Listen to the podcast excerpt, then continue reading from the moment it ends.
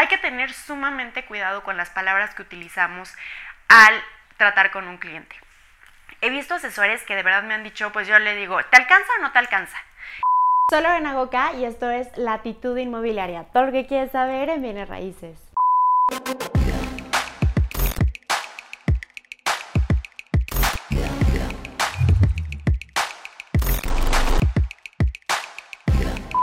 Hello, como lo pueden ver en el título de este video, hoy vamos a platicar de una estrategia que la verdad cambia completamente el modo de hacer ventas, no importa en qué rubro estés. En mi caso estoy en el sector inmobiliario y me dedico a hacer contenido inmobiliario, pero en realidad aplica para cualquier sector de ventas.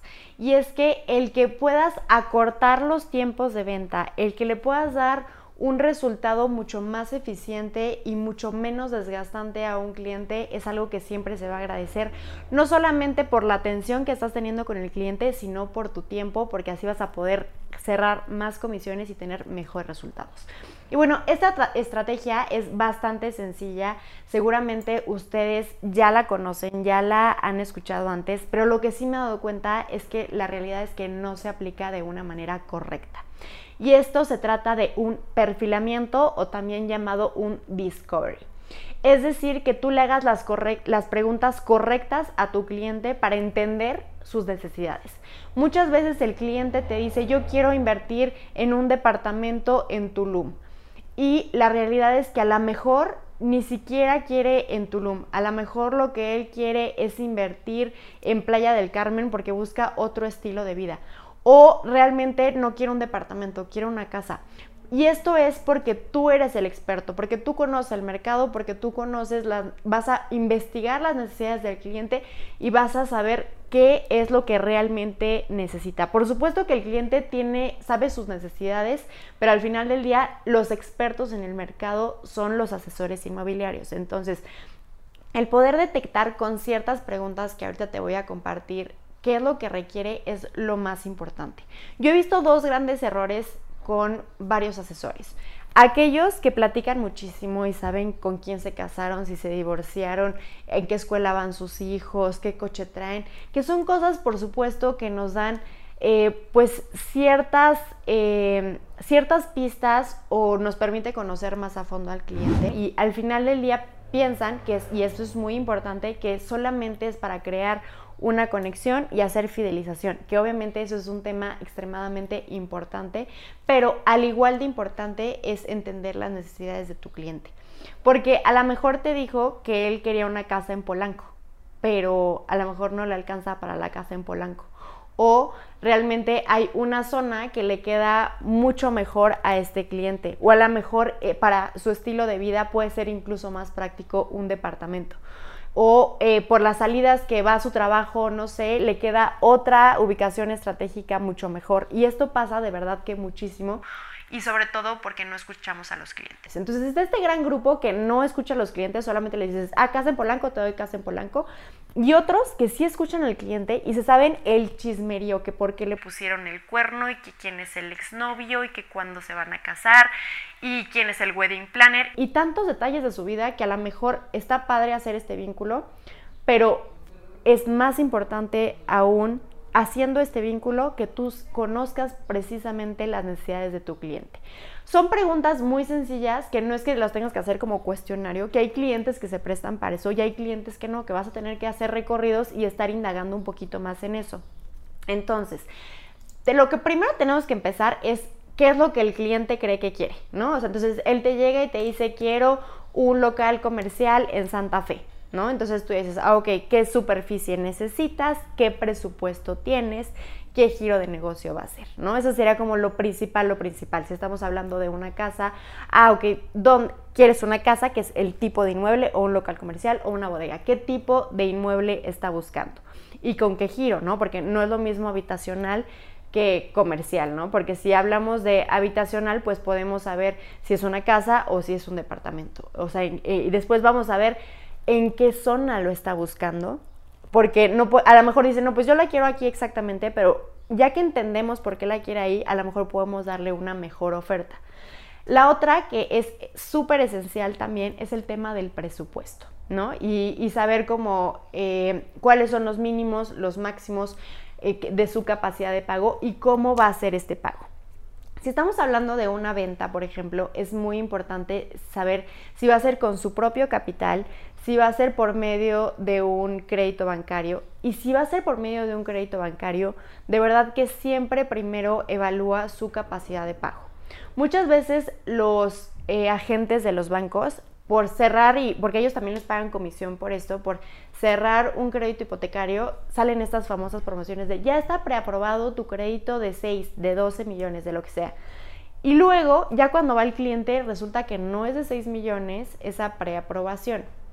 Conlleva todo un proceso. Entonces, eh, tenemos que ver exactamente cuál es su capacidad de pago. Esto lo puede hacer por medio de un broker hipotecario. Es completamente gratuito su servicio. Hay muchísimas empresas que se dedican a eso. Eh, una de las más conocidas es SOC y otra Estoy. Entonces ellos te van a decir, eh, si le alcanza para esto, y ya con esta información tú vas a poder buscar algo de acuerdo a ese presupuesto. ¿Por qué? Porque muchas veces empezamos al revés y empezamos a buscarle y enseñarle todas las opciones y resulta que ya cuando le autorizan el crédito es de otro monto. Entonces, eh, tenemos que ver primero cuánto es la capacidad de pago y darle eh, opciones a, sus posibilidades económicas. Hay que tener sumamente cuidado con las palabras que utilizamos al tratar con un cliente. He visto asesores que de verdad me han dicho, pues yo le digo, ¿te alcanza o no te alcanza?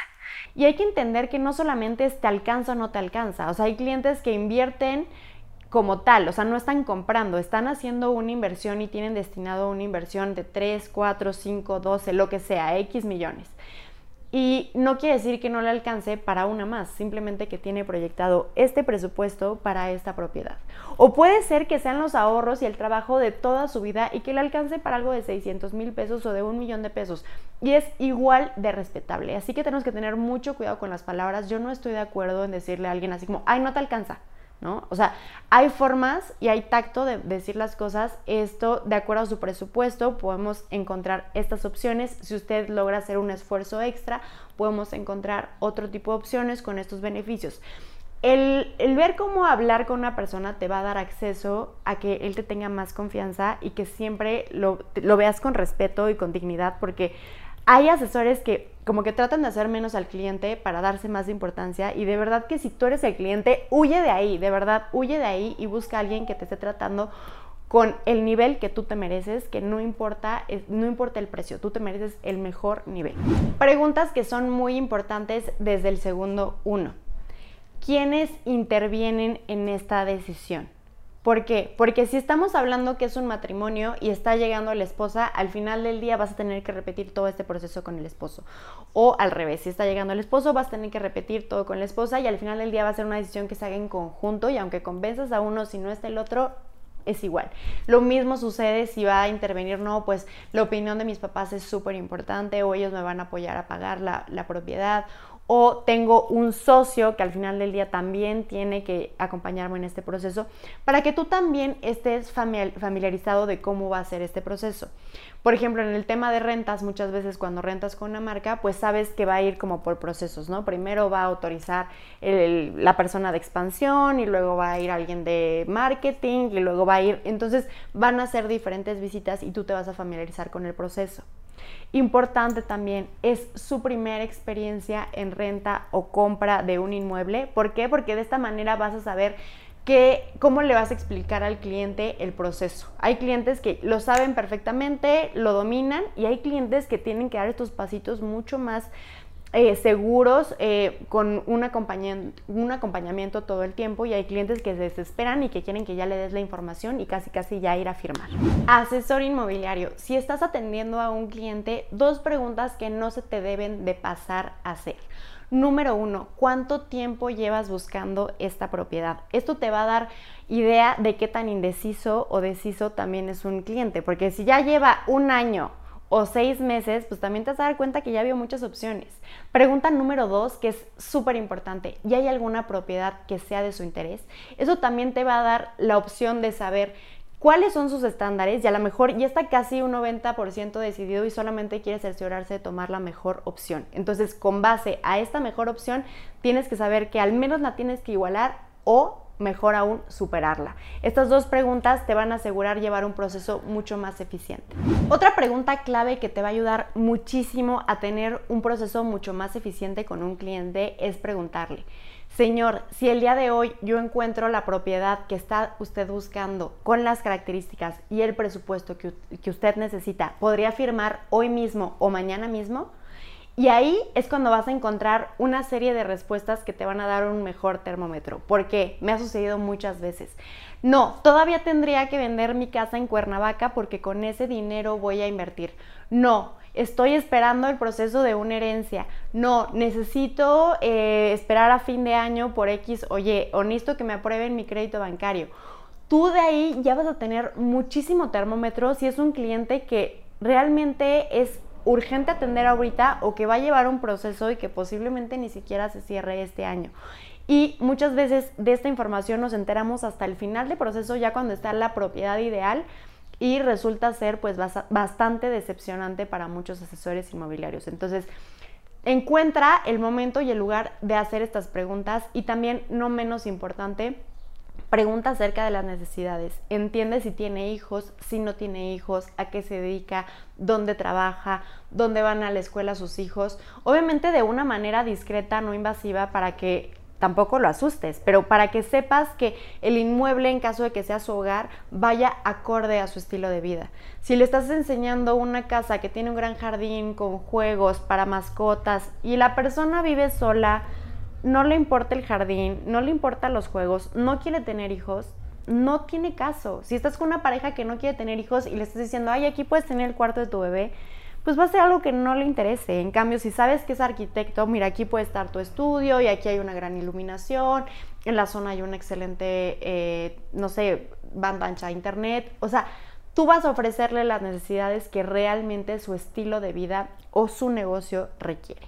Estas son las preguntas más, más básicas que no puedes perderte para hacer un buen discovery de tu cliente. Pero estoy segura que tú conoces más o se te ocurren más, así que déjamelos aquí en los comentarios y nos vemos en un próximo video.